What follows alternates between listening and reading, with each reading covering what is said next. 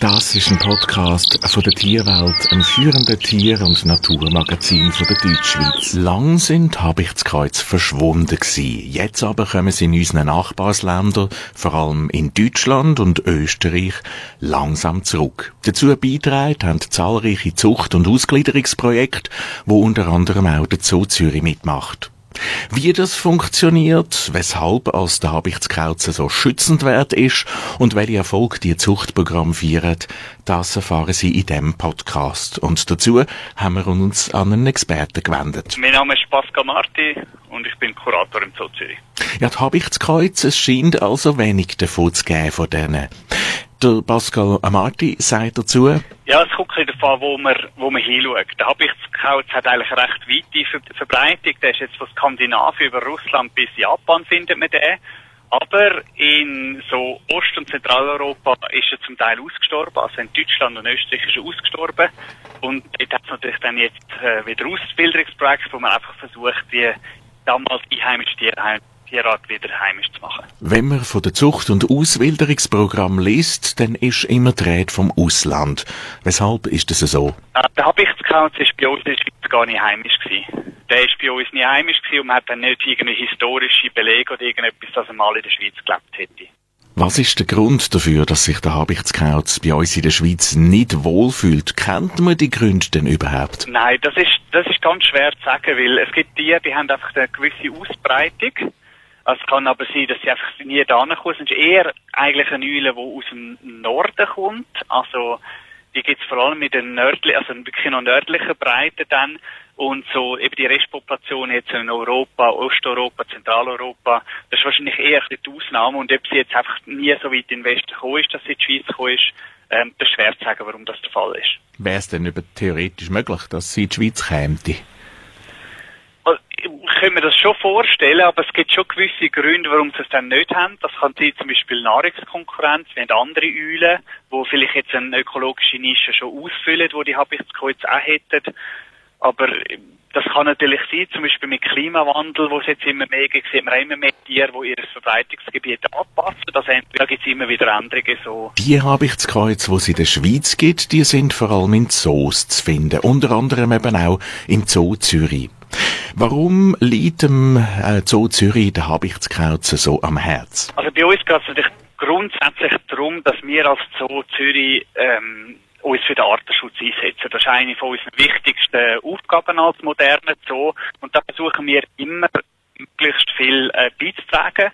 Und bei Eule ist es so gewesen, dass wir Habichtskauze schon gehabt haben. Die haben wir eigentlich schon länger haben auch noch Schneeeulen gehabt und jetzt haben wir uns entschieden, dass wir etwas, dass wir unseren Artenschutz verstärken und entsprechend haben wir die Schneeeulen abgegeben und haben zusätzlich Habichtskurs bekommen, dass wir wirklich etwas für den Artenschutz können machen jetzt spezifisch für den Habichtskurs in dem Fall. Gehen wir kurz weg vom Zoo. Welche Rolle spielt Habichtskreuz in der Natur? Ja, das ist grundsätzlich so, das sind, ist eine relativ grosse Eule und von dem hat er natürlich, ist er in der Nahrungskette relativ weit oben. Und das ist so, dass die gewisse, gewisse Nischen erfüllen. Also bei Eulen ist das vor allem halt in der Nacht, wo sie ackern. Für das funktionierende Ökosystem ist eigentlich jede Art wichtig. Vor allem je höher oben sind in der Nahrungskette, desto wichtiger oder desto mehr Einfluss haben sie auf die Tiere, die sie dann erbeuten. Man hat immer wieder können lesen und hören, dass 2021 ein regelrecht ein Mäusejahr sei eins, in dem es eben besonders viel Mäuse hatte.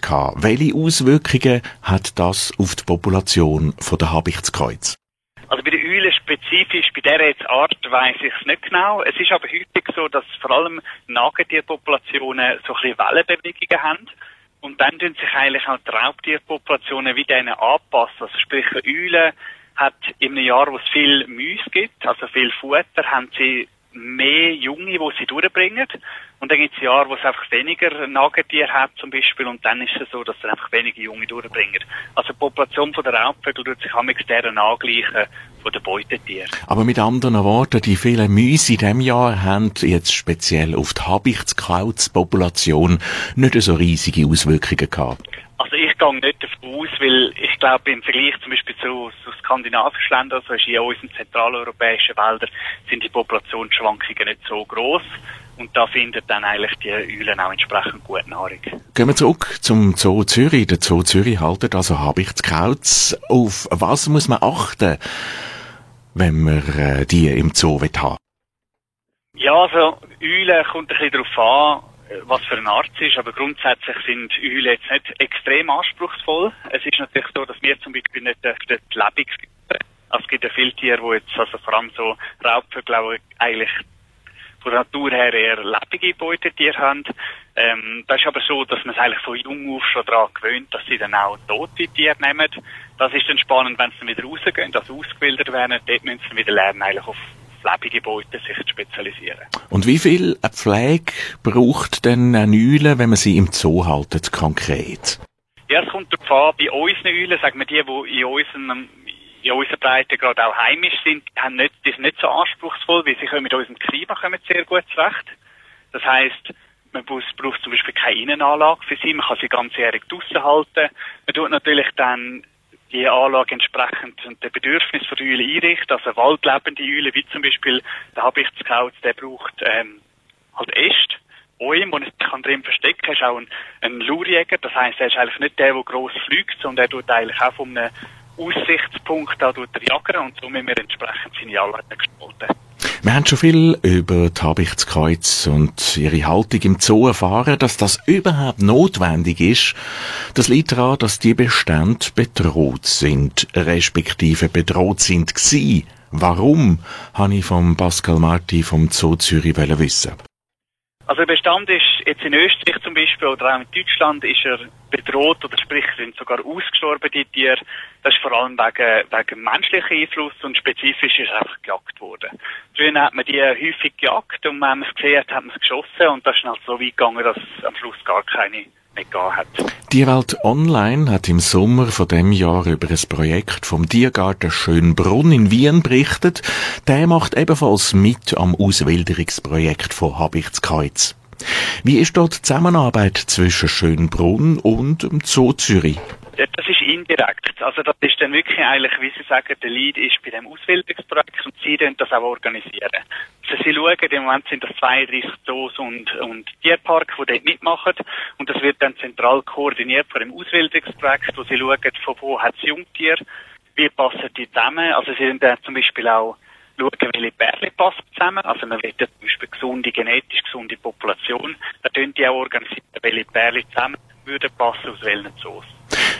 So eine Auswilderung von einem Habichtskraut, ja, die will gut und lang vorbereitet sein. Wie läuft das Programm im Zoo Zürich konkret ab?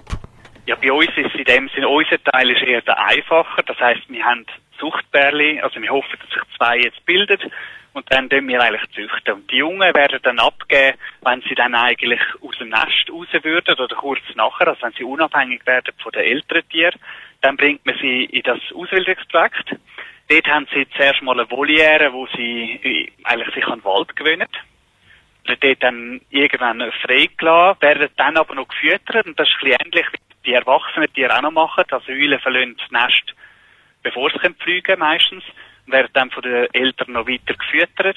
Und dann können sie sich eigentlich so an den Wald gewöhnen und dort ist noch ein Spezialfall, dort tut man sogar dann mit lebenden Mäusen noch füttern, dass sie sich gewöhnen daran, lebende Beutetiere zu fangen. Dadurch, dass so viele Zoos mithelfen, wir haben es gehört, ist das Habichtskrauts-Programm eine grosse Sache. Welche Erfolg hat es bisher aufzuweisen?